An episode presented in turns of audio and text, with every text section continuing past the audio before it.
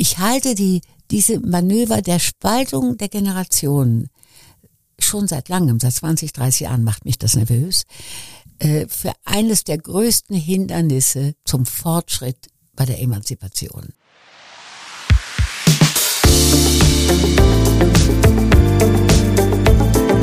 Talk mit K.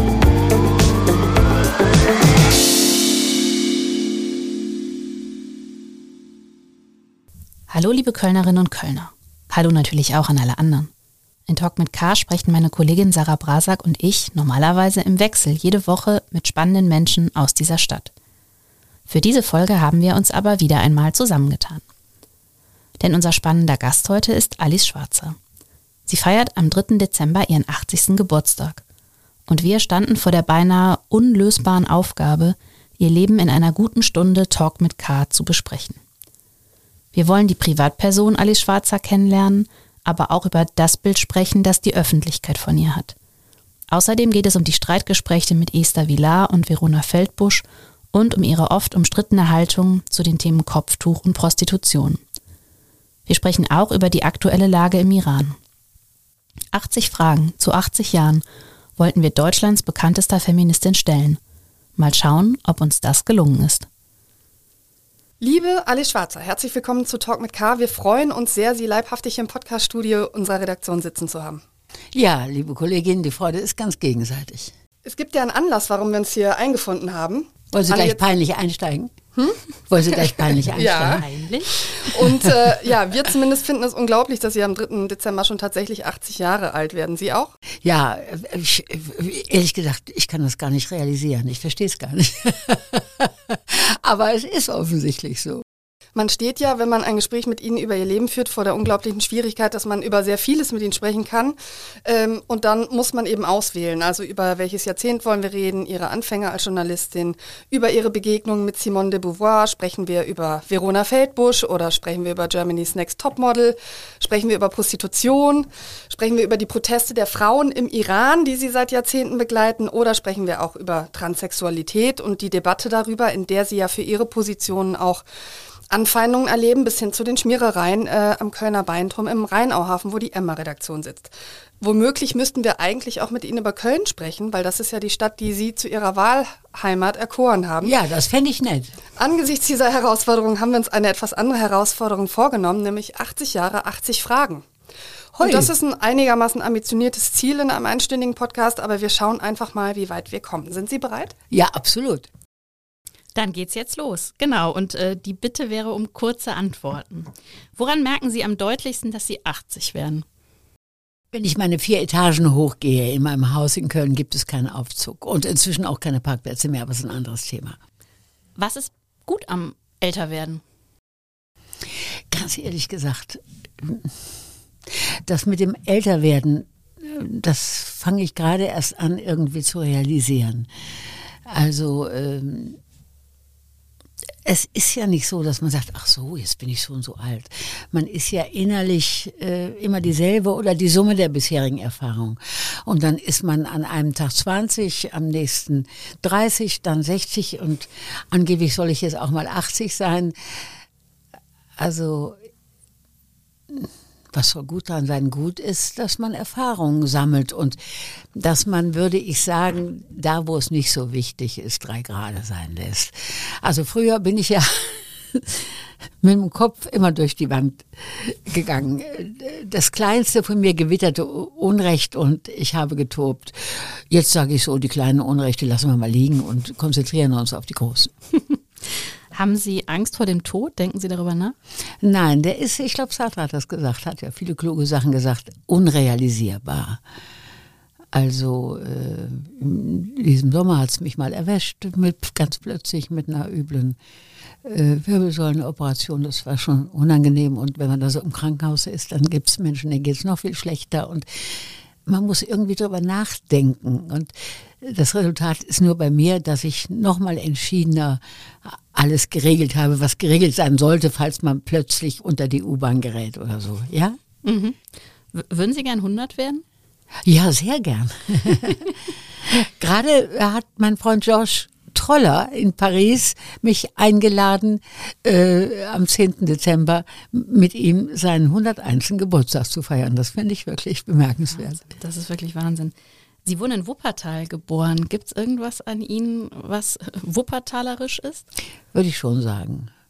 Doch, ich meine, ich, ich äh, diese protestantische, doch ein bisschen sehr eigenwillige Stadt, ja. Also, äh, also ich bin keine gläubige Protestantin, aber die ganze protestantische Kultur und, und dann dieses Tal, die Treppen, ich bin am Waldrand groß geworden. Äh, und bin ja sehr stark geprägt, äh, speziell von meiner Großmutter, die entschiedene Elberfelderin war. Wir sind ja erst, ich weiß nicht, seit 80 Jahren oder was, äh, Wuppertaler, wir sind ja eigentlich Elberfelder, Barmer mhm. und so weiter. Und ich werde nie vergessen, wir waren evakuiert in Franken nach dem Krieg. Ich bin ja Ende 42 geboren und mein Großvater ging vor, um eine Wohnung zu suchen, damit wir aus dem Kuhdorf, wie meine Großmutter sagte, aber dieses Kuhdorf wurde von mir natürlich sehr geliebt, äh, wieder wegkommen. Und dann meldete er sich und sagte, ich habe eine Wohnung und dann fragte meine Großmutter wo und dann war das irgendwo im Warmen. Ja, da, also Sag mal, was denkst du dir? Also die wäre eher, äh, ich weiß nicht, nach China gezogen als nach Barmen. Also wir sind Elberfelder. Die Barmer orientieren sich ja mentalitätsmäßig stärker nach Westfalen und auch sprachlich wohl sagen sie, sagen wir Elberfelder gar nicht. Und wir Elberfelder sind Rheinländer. Und zwar 150-prozentige Rheinländer. Wir sind am Rand, dann ist man immer frenetischer. Ne? Aber ich sehe schon, das Lokalpatriotische deckt sich ja eigentlich mit Köln, wo Sie lange, wo Sie jetzt schon lange leben. Was hat denn Kölnisches auf Sie abgefärbt? Ja, also Köln, äh, Köln ist eben in Rhein, Rheinkultur Rheinland. Äh, ich bin hier hingekommen, wahrscheinlich auch einfach, weil es ein Stück Heimat ist. Dessen war ich mir gar nicht bewusst. Ich hatte mir, ich hatte gehofft, dass gerade so im Kölner Raum WDR und so weiter besonders viele Kolleginnen sein werden, die bei immer mitmachen. Wie das immer so ist, hat sich das dann auch so versandet. Und ich hatte die Nähe zu Paris im Auge. Aber ich habe eben einfach in den ersten 20 Jahren so gnadenlos äh, viel gearbeitet, dass ich fast nicht nach Paris fahren konnte. Und dann ist mir natürlich immer bewusster geworden, was Köln für mich ist. Es sind vor allem die Menschen. Es ist der Rhein mhm. und es sind die Menschen. Die Mentalität äh, der Menschen in Köln entspricht mir dermaßen ihre ihre echte Coolness, also Kölner sind ja cool, das muss man wirklich sagen. Ihr Humor, die Berliner lachen gern auf Kosten anderer, der Kölner lacht über sich selbst. Ihre Gelassenheit, also da fühle ich mich schon, aber wenn ich so nach ein paar Wochen wiederkomme oder so, denke ich, ja, so seid ihr und so bin ich hoffentlich auch ein Stück. Das heißt aber auch, dass Sie nicht vielleicht lieber in Frankreich zum Beispiel geboren worden wären oder in einem anderen? Ach nee, wo man geboren wird, ist ja nicht so oder wichtig. Oder aufgewachsen, sagen wir mal. Nein, sagen wir mal, Paris ist mir natürlich sehr nah. Das ist mhm. meine zweite Heimat. Ich habe mal gesagt, Deutschland ist mein Heimatland und Paris ist meine Heimatstadt. Es stimmt, Paris ist mir vielleicht noch ein Tucken, Köln möge mir verzeihen, äh, einen Tucken näher. Ähm, aber wenn schon Deutschland, dann Köln. Mhm. Da freuen sich die Kölner, glaube ich. ähm, sind Sie eigentlich ein bisschen abergläubisch? Gibt es irgendwas an Ihnen, was abergläubisch Nein. ist? Gar nicht? Nein. Lesen Sie auch keine Horoskope? Nein. Haben Sie irgendein ungewöhnliches Hobby, von dem wir alle noch gar nichts wissen? Ich fürchte nein. Ich, es fällt mir auf jeden Fall spontan nichts ein. Ich mache keine Segelflüge, ich klettere nicht auf Bäume mehr und so weiter. Nein, ich habe dann jetzt nichts Überraschendes. Vielleicht sollte ich sagen, alle Menschen, die mich näher kennen, finden das, und das ist überraschend, ähm, dass niemand so gut entspannen kann wie ich. Also ich habe ja seit 40 Jahren ein Haus im Bergischen, ein altes Fachwerkhaus, mhm. 400 Jahre alt, das ich sehr liebe, einen kleinen Flecken, noch nicht mal ein richtiges Dorf. Und äh, wenn ich da bin, da fällt alles von mir ab. Also da bin ich jetzt nicht schwarzer, die aber eben noch die nächste Ausgabe machen muss oder unbedingt wichtig eben die Welt retten muss oder so. Äh, ich ich gehe einfach im Wald spazieren oder sitze da mit meiner Katze oder lese oder so. Also ich bin jemand, der sehr gut, äh, sehr gut vergessen kann, äh, den ganzen Trubel. Das finde ich bewundernswert. Was ich übrigens auch noch sehr bewundernswert finde, ist, dass Sie gesagt haben, Sie seien völlig angstfrei. Und wenn man auf Ihr Leben guckt, dann muss das ja auch so gewesen sein, als Sie damals nach Paris gingen zum Beispiel oder auch als ja. Sie die Emma gründeten. Ja. Kann man das lernen oder ist man das einfach? Ja, das muss ich vielleicht präzisieren ich habe natürlich festgestellt, dass ich angstfrei bin nur in Relation zu anderen. Mhm. Und hier vor allem in Relation zu anderen Frauen, nicht nur. Also ich habe auch nicht, ich habe keine Angst irgendwie äh, mal was falsch zu machen oder so. Ja, dann korrigiere ich mich eben oder ich lerne dazu oder so. Das, ähm, keine Angst in die Welt zu gehen. Allerdings habe ich eben als Feministin immer mehr lernen müssen, lernen müssen, in bestimmten Situationen Angst zu haben. Also ich würde niemals nachts durch einen Stadtpark gehen und so weiter. Oder ich versuche diskret im Dunkeln die Straßenseite zu wechseln. Diskret, weil äh, man darf ja nicht sagen, dass man Angst hat, wenn mir jemand entgegenkommt, ein Mann entgegenkommt, den ich nicht für ganz vertrauenswürdig halte und so. Also da finde ich wichtig, dass man realistisch ist und das bin ich auch. Mhm. Was eine sehr schöne Geschichte ist, wie ich finde, ist, dass Udo Jürgens sie mal angebaggert hat. Das kann man auch sehr schön übrigens nachlesen. Und ähm, sie fanden ihn aber gar nicht so toll. Das ist ja nee. erst, warum eigentlich nicht? Nee, das war aber nicht mein Männertyp. Also erstens war ich ja da schon, war ich unterwegs für eine Pardon-Reportage, für eine mhm. Undercover-Reportage mit Robert Gernert im Agadir Club. Und da war Jürgens im, im selben Flugzeug und jetzt muss ich erstmal gestehen, ich habe ihn nicht erkannt. Der Robert sagte zu mir, Mensch, Alice, guck mal, wer, wer da, da immer hier jetzt zum sechsten Mal hin und her geht und gedehnte Blicke. Ah ja, dann hat er, ach, weil das war nicht irgendwie meine, meine Sache. Und ja, dann war das Udo Jungs, ist mir dann ja noch hinterhergereist in den Club und hat da versucht, Wellenspielchen mit mir zu machen. Nein, ich muss sagen, ähm, Udo Jungs äh, ich denke, dass er ein guter Künstler war und äh, durchaus auch nicht unsympathisch. Aber ich mag nicht diese, diese, diese Männer, die so mit wiegenden Hüften und schon das Eroberungsglitzern in Augen und so. Das finde ich einfach, finde ich einfach lächerlich, finde ich langweilig. Also, wenn schon ein Mann dann eher gerne auch ein bisschen unsicher oder ein bisschen verschleiert. Auf jeden Fall humorvoll und jungenhaft, aber nicht so diese Nummer, hey, hier komme ich. Gibt es irgendwie eine große, unerwiderte Promi-Liebe? Also irgendjemand, den Sie als Mann oder als Frau total toll fanden? Nein, nein. Ich bin intelligent genug, mich niemals unerwidert verliebt zu oh, haben. Oh, das, ist, das kann man auch das, von Ihnen lernen, offensichtlich. Das kann man hoffen, da gebe ich gerne einen Kurs drin. ja.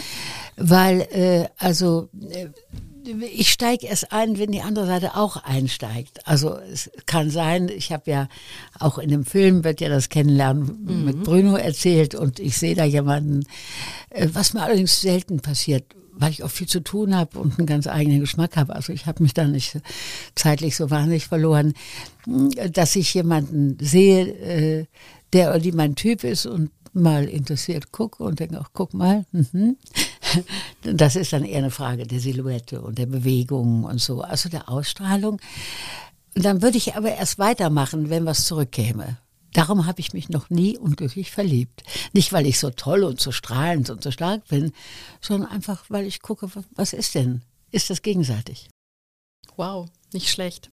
Äh, Klimawandel ist ja ein großes Thema, das viele beschäftigt, gerade auch die junge Generation. Wie ist das bei Ihnen? Haben Sie gemerkt, äh, haben Sie Verhaltensweisen geändert, die Sie vielleicht früher gemacht haben, weil man gar nicht drüber nachgedacht hat? Ja, eigentlich nicht viel, weil ich bin ja in den allerersten Jahren im Dorf aufgewachsen und später haben wir am Waldrand gewohnt.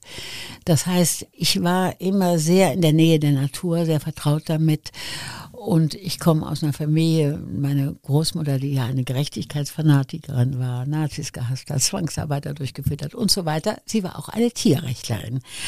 Und die bin ich auch geworden. Also Tierrechtlerin sage ich nicht, Tierschützerin. Mhm. Der einzige Verein, in dem ich jemals in meinem Leben äh, Mitglied war, ist der Verein gegen Missbrauch der Tiere. Der war schon militant gegen den üblichen Tierschutzverein.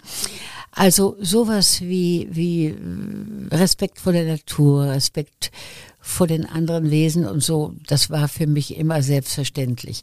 Natürlich habe ich gelernt, Müll zu trennen und nicht verschwenderisch zu sein, aber das war ich eigentlich auch noch nie, weil ich bin ja erstens Nachkriegskind, wir sind ja ganz anders aufgewachsen, nicht in, und außerdem kam ich aus einer Familie, die mehrere große Stufen sozial runtergeputzelt ist, ja, die bürgerlichen Ursprungs ist und auch ein bürgerliches Bewusstsein hatte, aber keine ähm, bürgerliche ökonomische Lage.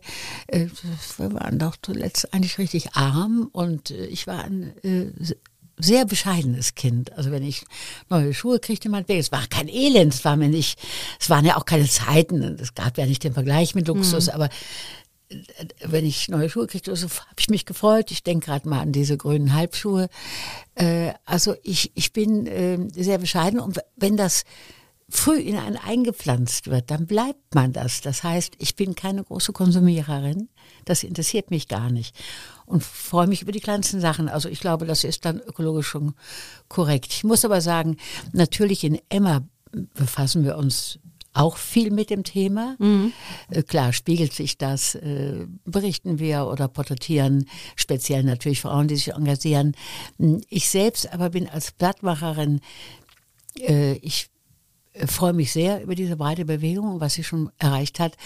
Aber ich gebe dem keinen großen Raum, weil das ist ja da, das wird bearbeitet. Mhm. Nicht, das muss ich jetzt als Emma-Macherin mhm. nicht nochmal groß einsteigen. Da kann man als Trittbettfahrer dabei sein. Aber können Sie verstehen, dass sich junge Leute auf der Straße festkleben oder Tomatenbüchsen gegen ja. Gemälde werfen? Ja gut, äh, äh festkleben kann ich total verstehen, finde ich sehr witzig.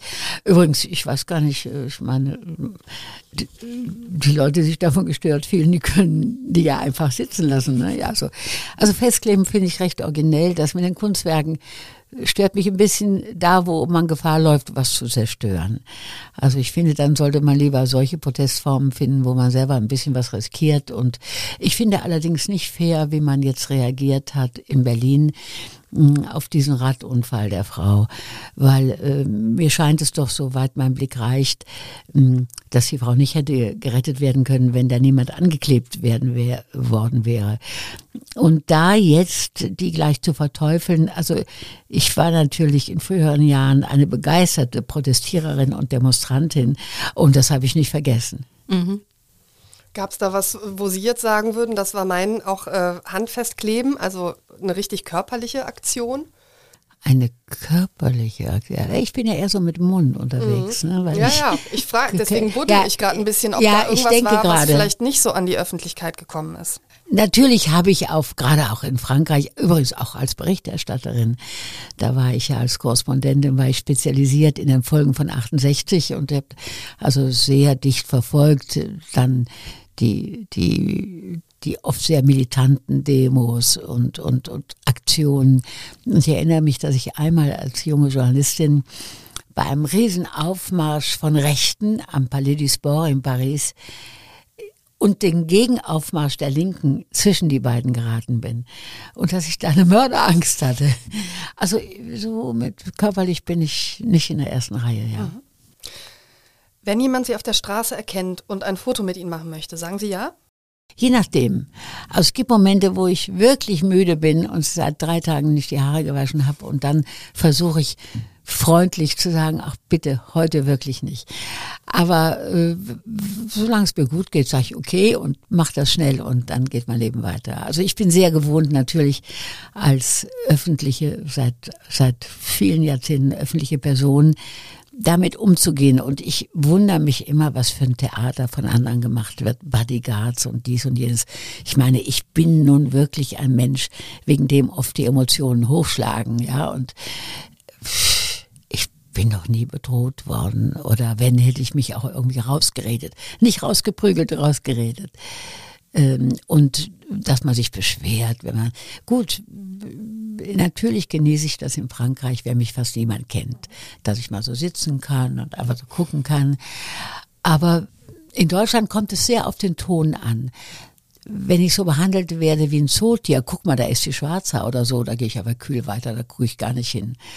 Aber wenn mich jemand lieb anlächelt und sagt, ach Mensch, hallo, schön, dass ich Sie mal sehe und äh, dann freue ich mich und reagiere auch freundlich. Und haben wir, gibt's viele komische Handys, Handyfotos von mir in der Welt, ja. Das heißt, es kommt gar nicht vor, dass jemand auf der Straße sie anpöbelt oder Nein, beleidigt oder noch ähnliches. nie, noch mhm. nie. Also ich sehe schon mal dunkle Blicke. Mhm. Okay, da bleibt es dann aber bei. Da bleibt es bei, mhm. ja. Haben Sie schon mal Polizeischutz gebraucht? Sie haben gerade gesagt, eigentlich nie, aber gab es Situationen, wo Ihnen das vielleicht empfohlen worden wäre und Sie aber gesagt haben, nee, mache ich gar nicht. Es wird mir immer wieder empfohlen mhm. und es hat angefangen, das muss 30 Jahre her sein. Da gab es die sogenannte Kühnenliste. Kühn war ein Rechtsradikaler und er war sehr militant. Und da war ich irgendwie auf Nummer 32 oder 28 oder irgendwas. Also man sollte abgeschossen werden. Und da kam die Polizei raus zu mir ins Bergische und schlug die Hände über den Kopf zusammen und sagte, wie soll man das hier sichern? Und, und dann wollten sie mir, äh, äh, sollte ich schießen lernen. Ja? Und dann habe ich gesagt, Kinder, es, hat keinen Zweck. Ich habe das Ding noch nicht in der Hand. Da hat er mir das schon aus der Hand geschlagen und ist erst recht erbost. Also bin ich hergegangen, habe einfach alle meine Nachbarn informiert, habe gesagt, macht euch nicht verrückt, aber wenn ihr was Komisches seht, bitte kommt und sagt mir Bescheid oder die wollten ihnen eine Pistole ich sollte, ja. übergeben ich sollte schießen lernen, damit, ich mich wehren kann. Das ist ja, mhm. okay, das ist ungewöhnlich. Ich weiß nicht, ob man das heute noch so machen würde. Ja, ich glaube nicht. Das, ich weiß es nicht, aber mhm. sie hielten mich für schwer schützbar und fanden, ich sollte mich selbst verteidigen können. Ich finde es deshalb ungewöhnlich, weil ähm, also man, man bekommt ja auch mit, dass das, das Klima sozusagen auch durch die sozialen Medien und so durchaus sehr scharf wird. Und ich sag mal, wenn wir mit äh, Politikern sprechen wie Karl Lauterbach oder so, da kriegen sogar die Kinder Morddrohungen und, und müssen geschützt werden. Und ja. sie bewegen sich ja nun auch in einem Bereich. Ja, aber der, Kinder, hm. aber ja, mhm. aber ich kriege natürlich äh, seit 50 Jahren auch Morddrohungen, ja. Also wenn es mal ganz äh, finster wird, dann äh, schickt die Margita Hösel das der Polizei. Aber ich glaube, also ich, äh, ist schon albern, das überhaupt zu betonen. Ich lebe natürlich, wie ich immer gelebt habe. Ich nehme auch den Bus und, und so weiter. Ähm, ich glaube, es wird auch manchmal ein bisschen übertrieben. In dem Moment, wo man sich ganz selbstverständlich bewegt. Also ich erinnere mich einmal, bin ich im Bus vom, hinten vor der Severinstraße, äh, den habe ich genommen zur Altstadt und dann war der ziemlich leer und da ist, da ist ein Obdachlosenheim. Ne? Und, und dann waren wir nur ein paar Personen im Bus und dann sagt einer der Penner quer durch den ganzen Bus, sag mal Alice, was machst du denn hier im Bus? Ne? So ein Kölscher. Ja, ich sag, was mache ich im Bus? Ich fahre mit dem Bus, so wie du. Hast du was dagegen?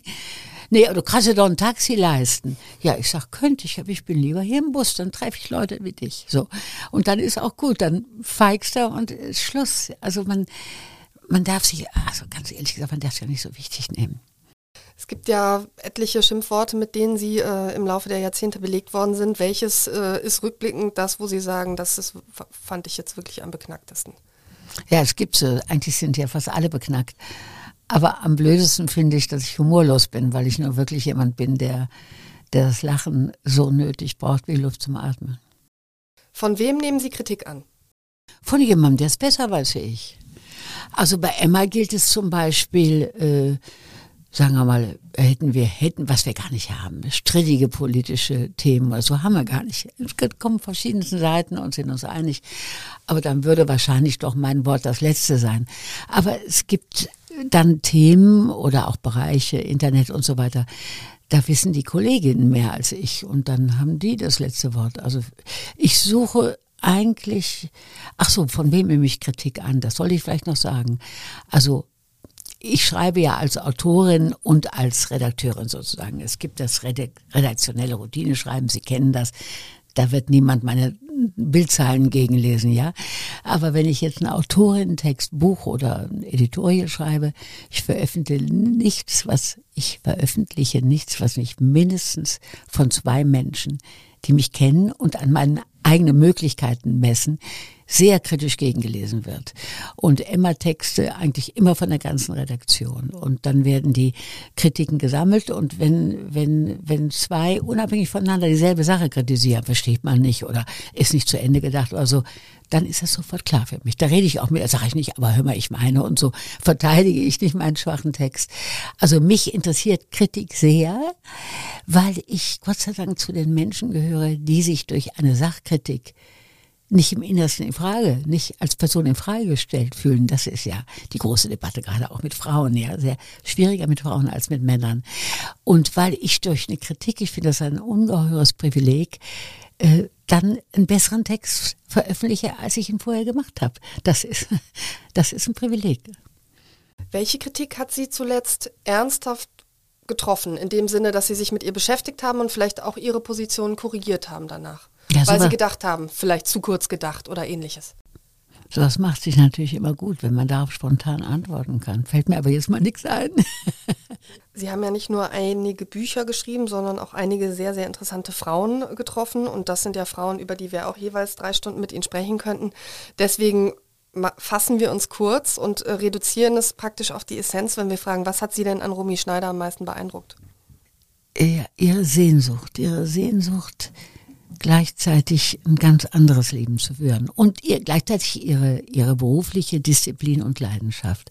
Sie war ja beruflich erstens eine sehr beeindruckende Schauspielerin, die gar nicht wirklich hat die Rollen spielen können, die ihr zustehen.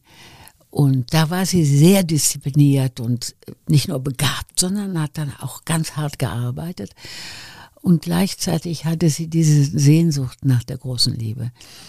Und da hat sie ja, wenn ich das so sagen darf, permanent ins Klo gegriffen und immer tiefer. Ich erinnere mich, wie ich die Biografie über sie geschrieben habe, die übrigens erst vor zwei Jahren in Frankreich erschienen ist und bejubelt wurde tatsächlich zu meiner Freude. Ähm, dass ich so von Kapitel zu Kapitel, von Mann zu Mann immer mehr die Fäuste geballt habe und mir gesagt, Mensch, Romy, ich möchte dich jetzt so nehmen und schütteln. Zuletzt blieb noch Alain Delon als der Beste von allen übrig, also muss man auch erst mal schaffen. Ne? Ähm, ja, sie hat mich, die, die sie hat mich sehr gerührt. Leben. Wie, wie meinen Sie das? Äh, das Leben, was sie dann auch geführt hat als Schauspielerin oder ein anderes Leben über Nein, das hinaus? Sie, sie hat, und immer wenn ich Marmelade koche, was ich manchmal tue, ich schaff's nicht jedes Jahr, muss ich an Romy Schneider denken. Dann stehe ich in meinem Haus, in meinem Haus auf dem Land und koche Marmelade und denke, ja, Romy, davon hast du geträumt, Marmelade zu kochen und wirklich wahnsinnig was anzustellen im Beruf oder auch, sie hat sich ja auch gesellschaftlich sehr engagiert. Sie hat ja, nachdem ihr bewusst geworden ist, dass ihre Eltern mindestens Mitläufer waren, wenn nicht, wenn nicht überzeugte Nazis, hat sie ja in Frankreich äh, einen Wiedergutmachungsfilm nach dem anderen gedreht und so. Sie war also auch gesellschaftlich. Also sie hat sich gewünscht, ein ganzer Mensch zu sein tolle Schauspielerin, jemand, der sich um die Welt kümmert, aber gleichzeitig die romantische Frau auf dem Land, ja, die Marmelade kocht und Ruhe in der Liebe hat. Und das hat sie nicht geschafft. Was ist denn das Wichtigste, was Sie von Simone de Beauvoir gelernt haben? Einfach alles. Ich habe ja sie nun gelesen und, und, und äh, wahrgenommen vor der persönlichen Begegnung. Also alles, was ich jetzt sage, ist vor der persönlichen Begegnung. Natürlich ist das andere Geschlecht bis heute das entscheidende Buch des 20. und 21. Jahrhunderts in Bezug auf die Analyse des Machtverhältnisses der Geschlechter. Und dann war aber nicht nur das andere Geschlecht, sondern auch dieses rasante Paar, man muss sich das vorstellen, in 60er Jahren, freie Liebe, hatten eigene Wohnung, engagierten sich politisch in Algerien, immer für die Gerechtigkeit, äh, fuhren mit Castro-Boot und so weiter, gingen nach China und Russland, waren also mittendrin in der Welt. Ähm, das fand und finde ich, warte mal, formidabel. Also es war einfach ein, ein, ein, wie man heute sagt, Role Model der ersten Güte. Und dann bin ich ihr ja begegnet und mehr als das, wir sind ja dann wirkliche Freundinnen geworden und die Freundschaft galt auch für Sartre. Und da muss ich sagen, aus der Nähe war sie anrührend. Sie konnte ja nach außen sehr schroff sein, eigentlich weil sie schüchtern war und auch weil sie keine Zeit verlieren wollte mit irgendwelchen Dingen, die sie nicht interessierten. Aber wenn man durchgedrungen war durch diese abwesende schroffe Schicht, dann war, war, war man aus ihrem Herzen aber auch nicht mehr rauszukriegen. Und hinzu kommt, dass beide wahnsinnig bescheiden waren. Äh, die, die haben nicht eine Sekunde, sind die in die Welt gegangen, haben gesagt, ich bin aber hier Beauvoir und Sartre. Nein, sie waren jederzeit, in jeder Minute bereit, sich völlig in Frage stellen zu lassen. Ähm, waren sehr interessiert an jungen Leuten, das war ich ja damals, die sie auch in Frage stellten, die sie nicht behandelten wie Denkmäler. Äh, und ähm, ja, und sie, sie ist dann eine Freundin geworden, mit der ich mir so auch auch die wichtigsten privaten Probleme beredete und so weiter. Kleine Klammer würde ich hier gerne aufmachen. Sie sagen ja, ähm, es gab einen Unterschied sozusagen zwischen dem, wie sie wahrgenommen wurde ist und wie Sie sie dann tatsächlich erlebt haben. Ähm, wenn Sie jetzt mal auf sich gucken, ähm, wie ist es bei Ihnen? Gibt es Dinge, wo Sie sagen würden, das gibt es nur sozusagen alles privat? Oder ist es sozusagen, würden Sie sagen, ich bin so, wie ich bin, im öffentlichen Raum wie im privaten Raum? Eigentlich bin ich im öffentlichen Raum wie im privaten, aber man muss ja einfach wissen, ähm, dass Klischees und Voreingenommenheiten schwerer wiegen als Realität. man sieht das, was man erwartet und was man sehen will, so dass ich seit vielen Jahrzehnten das Training habe, wenn ich an einem Gegenüber interessiert bin, aus irgendwelchen Gründen, beruflich oder privat, ich lasse mir das nicht anmerken, dann versuche ich das Klischee zu durchdringen. Also so, ich tue das eigentlich auch bei öffentlichen Auftritten. Also wenn ich jetzt auf der Bühne stehe und ich habe ja sehr viele Veranstaltungen, mache das noch, dass ich ganz alleine auf der Bühne bin, manchmal Theaterbühne und so, muss man alles ausfüllen, ja. Und der, die Säle sind bis heute ja immer ausverkauft. Ähm, dann habe ich ganz gern, wenn irgendein Missgeschick passiert, Technik oder sonst was, dass ich erstmal, dass die Leute runterkommen, dass sie sagen, Mensch, da ist sie als Schwarzer, die lebt ja noch und wie viele Bücher hat die denn geschrieben und so und meine Mutter hat die ja schon verehrt und meine Großmutter. Ähm, dann mache ich ganz gern Witze oder hol mich runter, hol mich runter, dass einfach klar ist, hallo, ihr seid da ein paar hundert Menschen und ich bin hier ein Mensch und jetzt reden wir miteinander. Weil es ist, äh, und da, das habe ich auch ein bisschen, das vielleicht ein bisschen bei Beauvoir und Sartre gelernt. Das hat mir immer kolossal an denen gefallen, dass sie einfach Menschen als Gegenüber äh, begegneten und nicht als Denkmäler oder Idole oder irgendwas. Das, das hat die beiden zu Tode gelangweilt. Was haben Sie von Angela Merkel gelernt? Ja, dass eine Frau das kann. Also ich erinnere mich, dass bevor sie Kanzlerin wurde, und wir waren ja damals alle ein bisschen strapaziert mit Schröder und so, wir waren es ja so also zumindest meine Kreise, hatten ihn vielleicht gewählt, aber waren es sowas von leid mit diesen Machos. Äh, so dass ich habe mal gesagt, ich hätte auch ein Kaninchen gewählt. Nun kam eine Frau und äh, auch noch eine kluge Frau und interessant, aber ich erinnere mich, dass man so vorher diskutiert hat, was macht man jetzt, wählt man die und so. Und war man auch nicht unbedingt gewohnt, die CDU zu wählen. Aber gut, die Zeiten sind ja auch vorbei, wo wir das Fragen auf Leben und Tod, wann will man wählt. Aber was ist von ihr zu halten? Und dann sagten auch gute, kluge Freunde zu mir, Alice, ich verstehe, dass du das jetzt interessant findest, aber äh, kann die das? Ich glaube, die kann das nicht. Und wie dann diese Frau, von der man auch die Feministin sagt, die kann das nicht, guck mal, die kann das doch nicht. Weil, weil einfach so eine Frau nicht, sich nicht wichtig inszenierte, nicht, nicht einfach so, ne, mit ihren Jacketts und so äh, Physikerin, also und dann fand ich doch formidabel, wie sie diese gewaltigen Herausforderungen, die ja in ihrer Regierungszeit auch an sie herangetragen wurden, angenommen und gemeistert hat. Und ich denke, das hatte natürlich, das hat natürlich für Frauen und vor allem auch dann kleine Mädchen, die noch Frauen werden wollen, einen enorm ermutigen, ermutigenden Effekt. Egal was Merkel selber, ob die sagt, ich bin Feministin oder so, braucht sie gar nicht zu sagen. Es gibt jetzt äh, im ersten einen Zweiteiler über ihr Leben, also beziehungsweise über ihre jungen Jahre bis zur Gründung von Emma. Sehr sehenswert, weil ich finde, dass man da wirklich nochmal ganz andere Seiten von ihnen kennenlernt, die mir auch nicht so bewusst waren, muss ich sagen. Und da ist ja auch zu sehen das Gespräch, das sie 1975 geführt haben mit Esther Villar. Mhm. Wenn man sich das anschaut, mit das äh, gespielt von Katharina Schüttler in dem Film. Ja, Wahnsinn, ne? Ja, die macht das die, wirklich die, toll. Ich finde, die ist noch mehr Esther wieder als Esther Village. das ist unglaublich. Ich habe mir das dann auch nochmal auf YouTube angeguckt. Ähm, also man muss eben sagen, die hatte dieses Buch geschrieben, Der dressierte Mann, für alle, die es nicht wissen, ähm, mit, ich sag mal vorsichtig formuliert, sehr steilen Thesen, wo man ja eigentlich auch sagen muss, die waren ja so abwegig, musste man da wirklich drüber reden. So.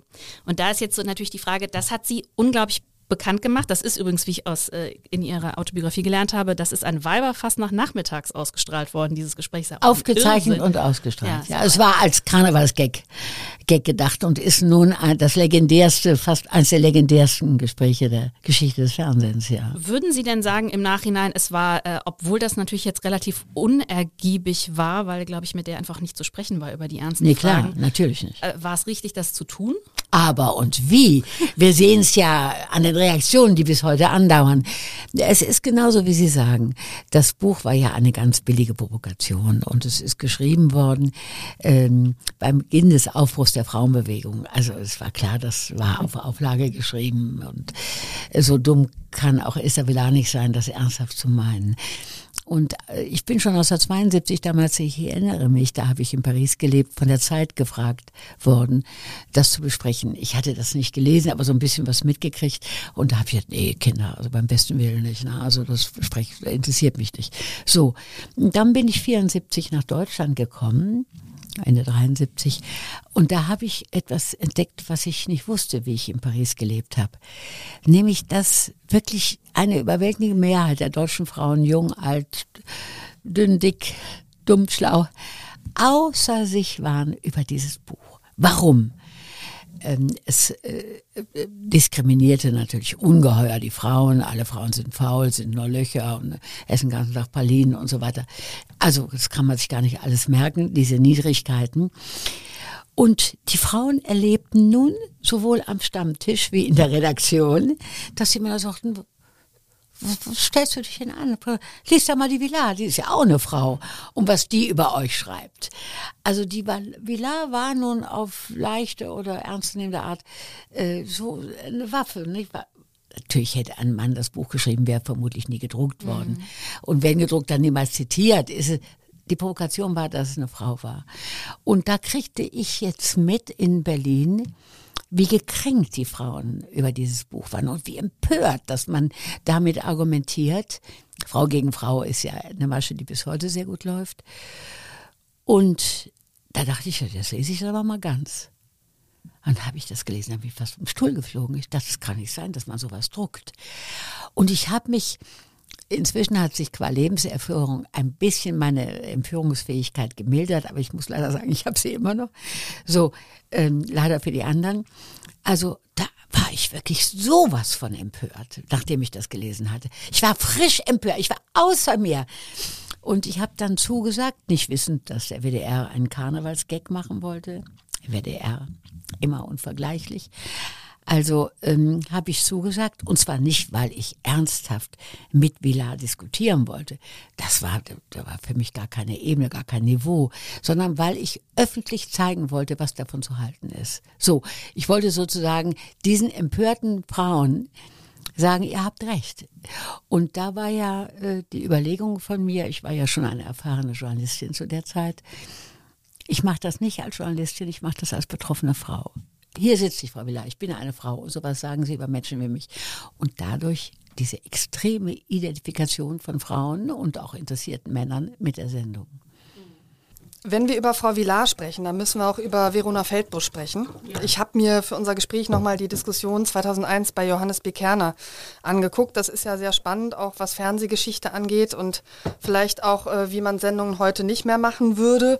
Ähm, es war ja eine absolut unerträgliche Diskussion. Also es war ja eigentlich nur Zank, auch von Frau Feldbusch Seite aus. Und Johannes B. Kerner moderiert das irgendwie also eigentlich nur noch ansatzweise ähm, und sagt dann am Ende verzweifelt, das Schöne an so einer Sendung ist ja, dass man vorher nicht weiß, was nachher dabei rumkommt. Ich bedanke mich bei Ali Schwarzer und Verona Feldbusch und nach zehn Minuten ist es sozusagen vorbei und man denkt so, was war das denn? Ähm, ging eigentlich dieses Streitgespräch nach der Sendung noch weiter? Nein, Fel oh Gottes Willen. Feldbusch war ja, das was auf, steht natürlich absolut in der Tradition von Villar. Bei Villa hat man sich noch mit Worten auseinandergesetzt und Feldbusch hatte ja gewählt, und das war ja auch logisch, äh, nur noch körperlich zu agieren. Ich hatte so ein was, was Knappes an und zog dann das Jäckchen aus und so. Ich hatte mich sehr bewusst sehr neutral angezogen, weil ich null Bock hatte, auf die Ebene zu gehen. Nein, Feldbusch war ähnlich wie Villar. Man hatte mir schon Jahre davor immer wieder mal angeboten, Streitgespräche, so habe ich, nee, weil ich ich finde ja ganz falsch, dass man Weiberzank macht. Man weiß ja, das Weiberzank geht immer nach hinten los, ja. Und ähm, es werden Sie nicht viel finden, dass ich öffentlich gegen eine Frau antrete, äh, die ich durchaus vielleicht äh, intern äh, für sehr kritisierenswert halte. Und bei, auch bei Feldbusch wollte ich einfach mal zeigen, dass hier ein Produkt der Werbung, ja, ähm, die Frauen äh, unter Druck setzt, wie man aussehen soll, ja, äh, dass man äh, so Botox gespritztes Gesicht haben soll. Und natürlich den Körper haben sie dann in Wahrheit ja gar nicht. Ne? Die werden erst später so verändert. Im, da trat sie dann nur live auf.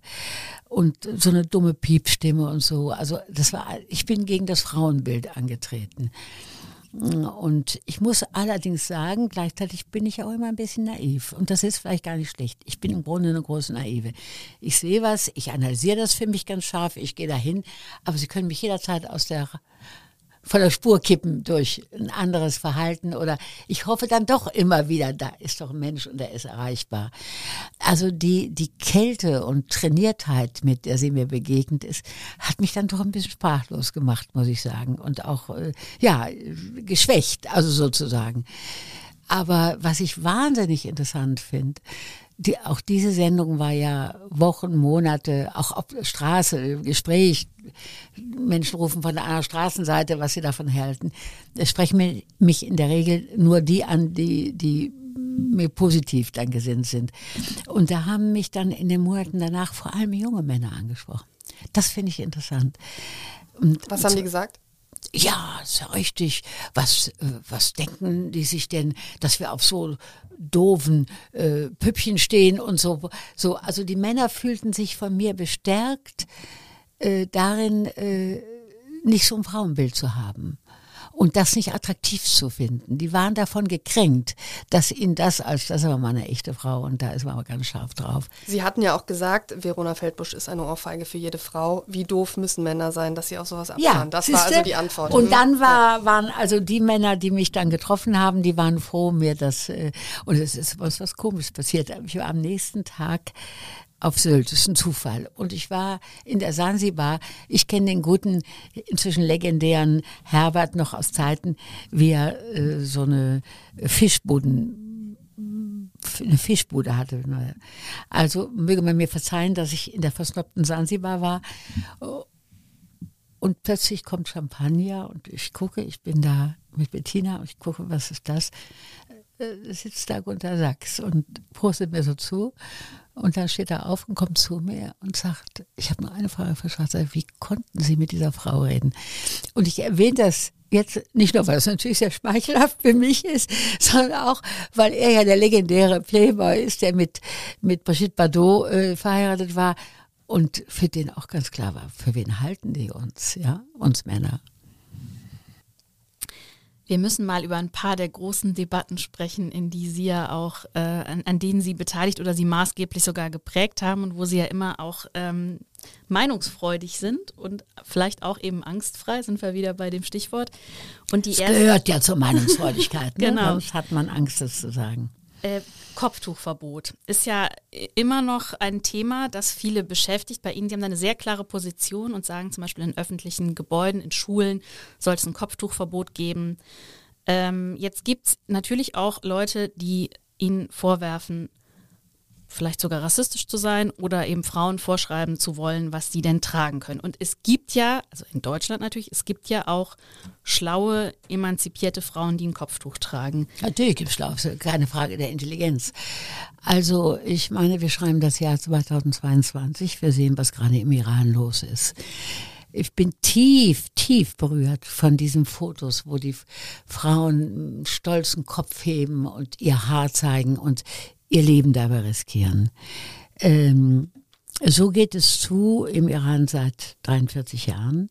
Ähm, ich habe ja oft darüber geschrieben. Ich war ja 1979, wenige Wochen nach Machtergreifung der religiösen Khomeini und so weiter, im Iran mit einigen Französinnen auf den Hilferuf von Frauen hin, die äh, aus den Unis und Büros und von der Straße gejagt worden waren mit dem Befehl, sie sollen sich erstmal sittsam anziehen. Das meinte also Kopftuch und den Körper verhüllen.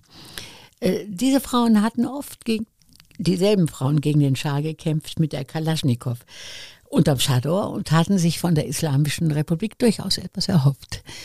Und ähm, ich war ein paar Tage da, mit sehr vielen gesprochen, auch ganz anrührend. Ich erinnere mich an eine junge Frau. Oft waren das die neuen Frauen an der Macht in der Frauenunion, waren das, ähm, waren das Frauen, die aus dem Exil zurückgekommen waren und die Intellektuelle waren. Ich erinnere mich an eine, die hatte in Berlin studiert und die junge Frau auch natürlich verhüllt und hat mich dann nach Hause eingeladen und hat gesagt, Alice, also dann haben wir geredet, da hat sie das Kopftuch natürlich abgetan.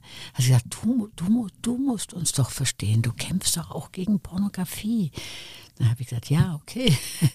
Aber dass ich gegen die Zwangsentblößung kämpfe, heißt nicht, dass ich für die Zwangsverschleierung bin.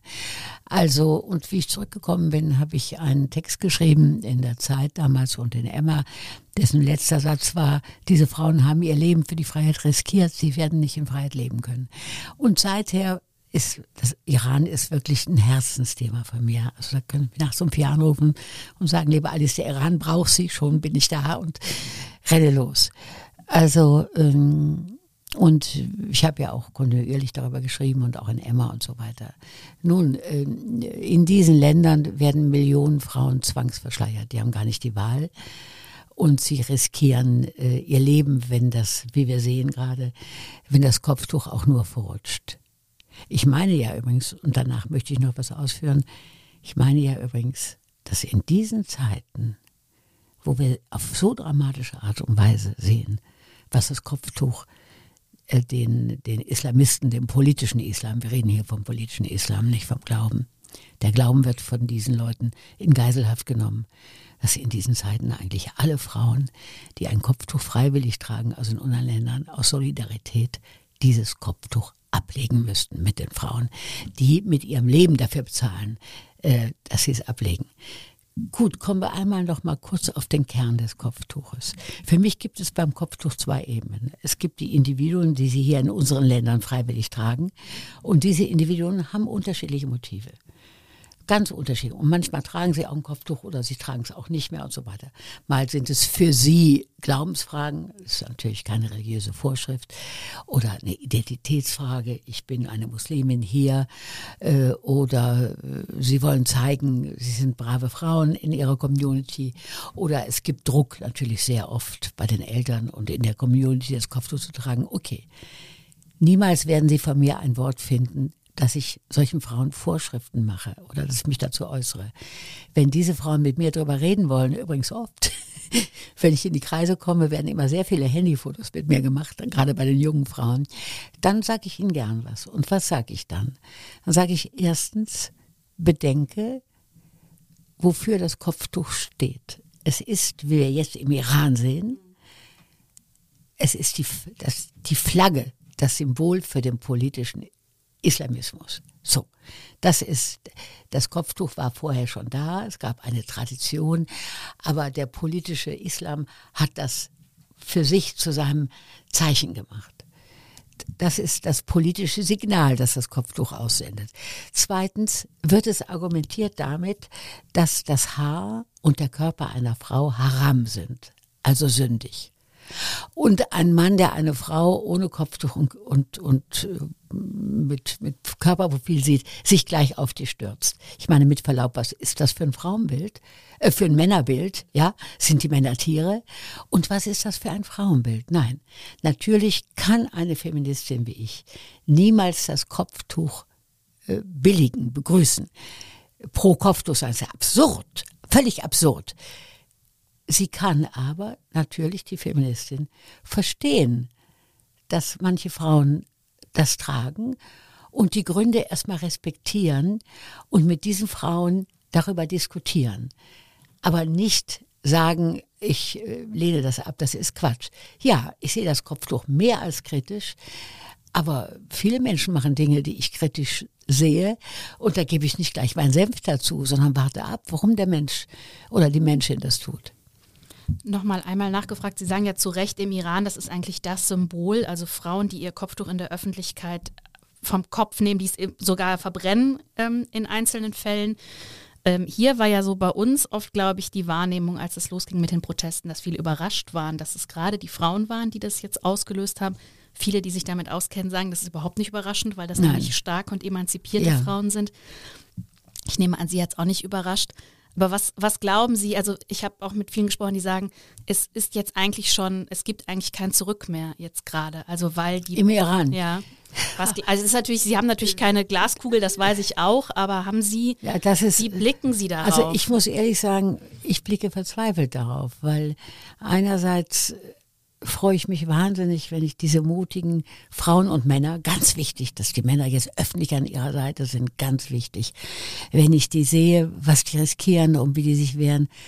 Und andererseits sage ich mir, wie wird das enden? Ohne Hilfe vom Ausland, und auch Hilfe vom Ausland ist nicht immer begrüßenswert, ähm, können die das nicht gewinnen. Das ist ein Gewaltregime. Das, äh, die haben nicht nur, jetzt lassen Sie mich bitte nicht die Zahlen nennen, da ist nicht nur die Armee und die Polizei, da sind auch diese Hunderttausende Freiwilligen, diese Revolutionswärter, ja. Also das ganze Land ist überzogen mit Kontrolleuren, die jederzeit zur Gewalt greifen. Also es, was da passiert, bedrückt mich sehr und ich bin der Meinung, dass äh, das äh, demokratische Ausland, wenn es es ernst meint mit den Menschenrechten, äh, Wege finden sollten, ähm, äh, diese Bewegung zu unterstützen und, und den Menschen irgendwie zu helfen. Beschäftigt mich sehr. Lassen Sie uns über Debatte 2 sprechen. Ähm, die hat ja auch gerade ihren Ausdruck gefunden, indem sie Sascha Lobo als Sexist Man Alive äh, in der Emma äh, dargestellt haben. Darüber kann man wirklich streiten. Ich glaube, es gibt viel, viel, viel, viel mehr Männer, denen man das vorwerfen könnte. Ich finde das nicht gerecht, aber sie Aber ich argumentieren darf sagen, ja. ich darf sagen, Frau Kollegin, der Witz am Sexist Man Alive ist ja nicht, dass wir irgendein Finsterling von dem jeder Mensch im Land sagt, das ist aber ein Finsterling, der müsste aber jetzt mal von der Emma richtig vorgeführt werden, dass wir den krönen, das ist so langweilig. Natürlich nehmen wir immer einen scheinbar fortschrittlichen Mann, wo wir aufzeigen, wo im Fortschritt das Übel liegt. Die Debatte, um die es da geht, ähm, ich muss das hier natürlich verkürzen, aber ähm, Sie kritisieren Menschen, zum Beispiel die Prostituierte als Sexarbeiterin bezeichnen, weil sie das Wort äh, als Euphemismus empfinden. Und diese wiederum werfen ihnen vor, dass sie mit ihren Forderungen eines Verbots der Prostitution in Deutschland diejenigen Frauen, die sich freiwillig prostituieren, wie viele das auch immer sind, äh, darüber kann gestritten werden, dass sie die gewissermaßen entmündigen und dass ein Verbot in Deutschland die Situation für die Prostituierten verschlimmern könnten. Ähm, was entgegnen Sie denen? Oh, da habe ich ja schon mehrere, viele Artikel und mehrere Bücher darüber geschrieben. Für alle, die das noch nicht Also, ja, getan haben, jetzt- ist das ja, ja, hier nein, nein, nein. Also, also zum einen äh, ich, wir, diese ganze Bewegung, die Emma, und es gibt ja inzwischen eine ganze Bewegung, die übrigens generationsübergreifend ist, wo also sichtbar, das sieht man, wenn die sich treffen und so, auch sehr viele junge Frauen sind, ist keine Generationsfrage. Ähm, wir sind nicht für das Verbot der Prostitution, wir sind für die Ächtung von Pro- Prostitution. Also, dass man begreift, dass es nicht wünschenswert ist, dass die Hälfte der Menschheit potenziell Käufer der anderen Hälfte sind und für ein paar Scheine den Körper und die Seele eines Menschen anfassen können. Das wäre die Ächtung. Und wir sind in der Tat für die Bestrafung von Freiern. Denn erst der Kunde schafft den Markt. Und Das nordische Modell, das sogenannte Ja, nordische sogenannte Modell, in dem die Modell. Männer bestraft werden und nicht die Frauen, wenn sie eben Ganz genau, ganz dem im Gegenteil. Das nordische Ja. Modell, Mhm. das, Ja. Mhm. aber das ist Sprache immer so schleiernd. Ich nenne ganz gerne die. Mhm. Dinge beim Namen. Also, dass man äh, Männer, die Frauen kaufen, bestraft. Die kriegen in anderen Ländern zum Beispiel erstmal nach Hause, einen Brief geschickt nach Hause. Ne? Oh, Schatz, hier ist postfertig, schon wieder postfertig so. Also, und, ähm, und das, das, auf diesem Weg anfängt, ein Bewusstsein äh, zu erwecken, ja, für das Unrecht dieser Situation. Und gleichzeitig ist das bei diesem Modell verbunden natürlich mit Ausstiegshilfen für Frauen. Gott, was soll ich Ihnen sagen? Wir, wir wissen ja, ja statistisch alles. Wir wissen, 95 Prozent der Frauen in der Prostitution heute zum Beispiel in Deutschland äh, kommen aus den ärmsten Ländern. äh, osteuropäischen oder, oder afrikanischen äh, können oft kein Wort Deutsch werden, wie die Branche Menschenhändler, Zuhälter sagen, wie Frischfleisch verladen von einem Bordell zum anderen. Oft werden sie noch erstmal eingeritten, wie die Zuhälter sagen, gruppenvergewaltigt, damit sie wirklich fertig sind und den Mund halten. Und dann kommen sie alle paar Wochen in ein, ein, ein, ein andere, anderes Bordell. Das ist natürlich das, was engagierte Frauen in englischsprachigen Ländern die weiße Sklaverei nennen, das ist ganz klar. Und die ist aber nicht weit weg, die ist bei uns nebenan. Da, da ist das Bordell mit dem Rotlicht, haha, da ist die Wohnung, die sie benutzt wird. Ich meine, ich bin eine Frau. Es ist ziemlich einfach für mich, mir vorzustellen, was das bedeutet. Und es gibt ja sehr viel, ich habe ja ab Mitte der 70er darüber geschrieben, äh, und ich bin ja übrigens als junge Journalistin ins Bordell gegangen und habe die Rechte von äh, Prostituierten verteidigt, die Steuern zahlen sollte und gefordert, dass sie Menschenrechte bekommen. Also mein Kampf gegen die Prostitution ist die aktive, unterstützende Solidarität mit den Frauen, die in der Prostitution sind und den Kampf gegen das System, Prostitution, das ja Milliarden macht. Ich glaube, mit Prostitution macht man, machen die Menschenhändler, Händler und Zuhälter machen mehr Geld als mit Droge und mit Waffen. Und da wird schon ordentlich verdient. So, und dann sind da, ich glaube, im deutschen Fernsehen, deutschen Medien, so in den letzten 20 Jahren sind es, glaube ich, so sechs oder so, sind immer dieselben, werden ja auch inzwischen älter, aber Gut, sind immer dieselben, die da sitzen und mit eigenartig erstarrten Blick sagen, ich mache das gern, ich bin ganz glücklich, ich bin Sexarbeiterin und so. Was will die Frau mir erzählen? Das Schlimmste, sagen manche Postulierte, ist noch nicht mal die Beine breit machen. Das Schlimmste ist, dass er immer recht hat. Ich muss immer lächeln. Der Mann kann den größten Unsinn erzählen. Die Frau wird ja nicht nur körperlich gekauft, die wird ja auch seelisch gekauft. Die Prostitution halte ich für den dunklen Kern des Geschlechterverhältnisses. Und eine Gesellschaft, die Prostitution nicht ächtet. Natürlich wird es immer irgendwo Prostitution geben. Meine, wir gehen ja nicht mit der großen Harke durch. Ja. Aber nicht ächtet. Ich sag, das tut man nicht. So wenig, wie man einer alten Frau im Park auf den Kopf schlägt. Das tut man einfach nicht. So geht man mit Menschen nicht um. Äh, die kann keine gleichberechtigte Gesellschaft sein. Und da weiche ich keinen Millimeter zurück. Es gibt nicht wenige junge Frauen, die sagen, heute Alice Schwarzer ist meine Gegnerin, ist unser Feindbild. Das muss sie doch treffen, oder? Das finde ich sehr schade. Es gibt allerdings auch nicht wenige, die mich ganz toll finden und sagen, Alice Schwarzer ermutigt mich, muss man mal sagen. Äh, natürlich finde ich das äußerst schade. Es passieren ja die eigenartigsten Sachen, dass irgendwie eine Praktikantin bei uns, die furchtbar nett und klug ist und gern zu uns kommt und plötzlich sagt, nee, wegen der Trans-Sache und so. Da bin ich, nein, ich kann nicht mehr für Emma arbeiten und so. Die ist dann unter Druck natürlich von ihrer Pair-Group. Ähm, darf ich immer was sagen? Ich halte dieses ganze Generationsgerede in Wahrheit für ein Medienmanöver oder sozusagen für ein politisches Manöver von außen. Ähm, also ich kenne Frauen in meinem Alter oder nicht ganz so uralt, aber älter, ja, die, die denken was ganz anderes als ich und würden mich am liebsten zum Mondschuh schießen. Da sind ja die Frauen recht erbarmungslos. Ich kenne junge Frauen, die sehen die Welt ganz ähnlich wie ich. Also ich denke, dass dieses ewige Gerede von den Generationen, Schwarzer, die Altfeministin, das geht ja seit 20 Jahren, Altfeministin, ne? Schwarzer, 59, Altfeministin, okay, wir haben verstanden. Äh, und die Jungen sehen das ganz anders. Das stimmt doch alles gar nicht.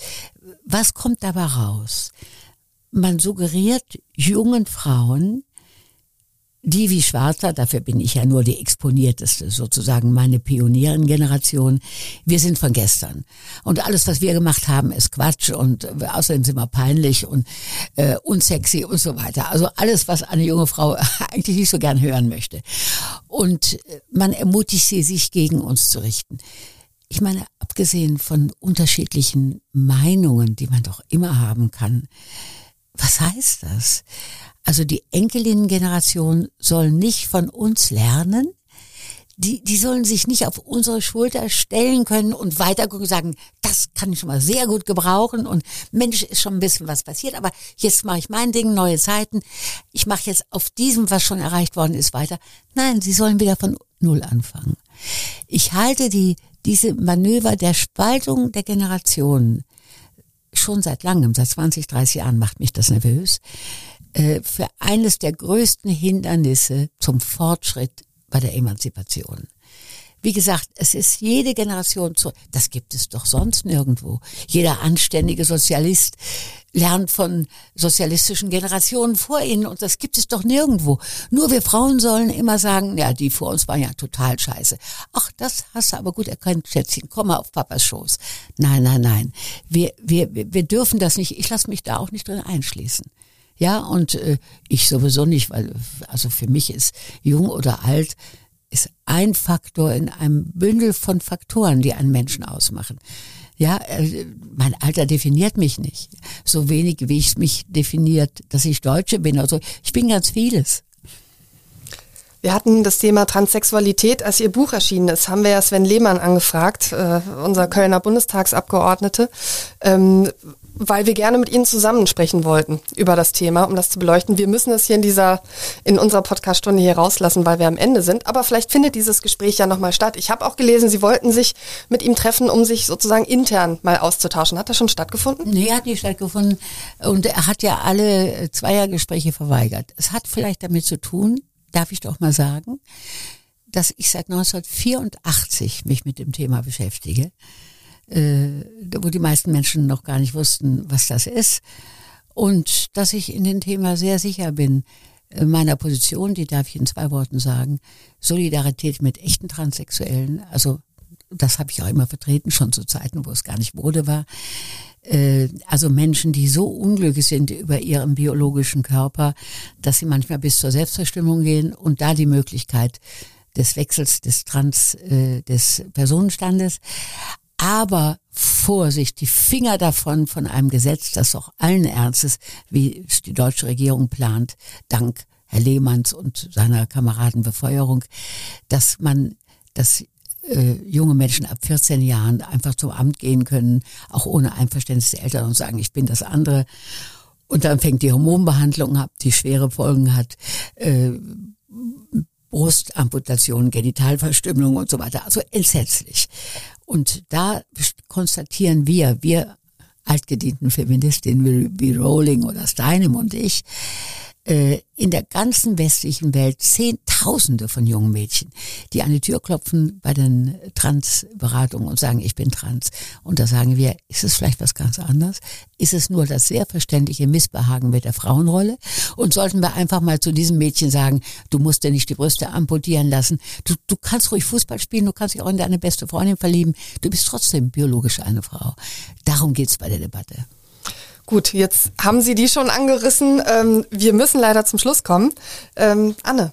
Ja, das ist, das ist natürlich ein total spannendes Thema, dass ich würde da jetzt eigentlich äh, gerne nochmal äh, weiter einsteigen. Aber vielleicht müssen wir uns nochmal verabreden, Wollte glaube ich. gerade sagen, wird der nächste Podcast. Ja. So gemütlich. Also die sehen uns ja nicht, die Menschen. Wenn die sehen würden, wie gemütlich wir hier bei Cappuccino sitzen und wie nett das hier sein kann in diesem großen gläsernen, wie gemütlich das sein kann in diesem großen gläsernen Prachtbau von Dumont.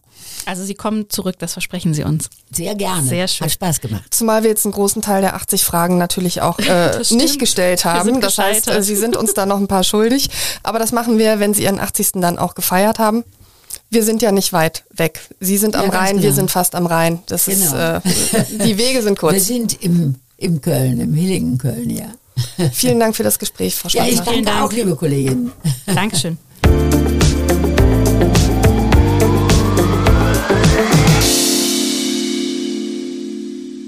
Ich möchte an dieser Stelle auf unseren neuen Podcast True Crime Köln hinweisen. Ab sofort hören Sie dort alle zwei Wochen samstags eine neue Folge über einen spannenden Kriminalfall.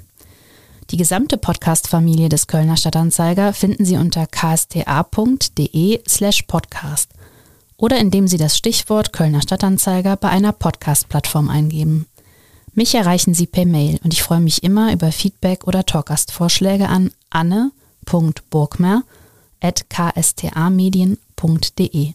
Und meine Kollegin Sarah Brasak erreichen Sie unter sarah.brasak.ksta-medien.de. Bis zum nächsten Podcast sage ich danke fürs Zuhören und bis bald.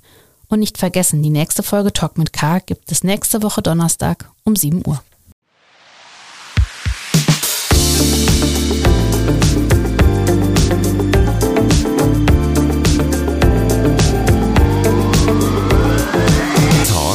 mit K.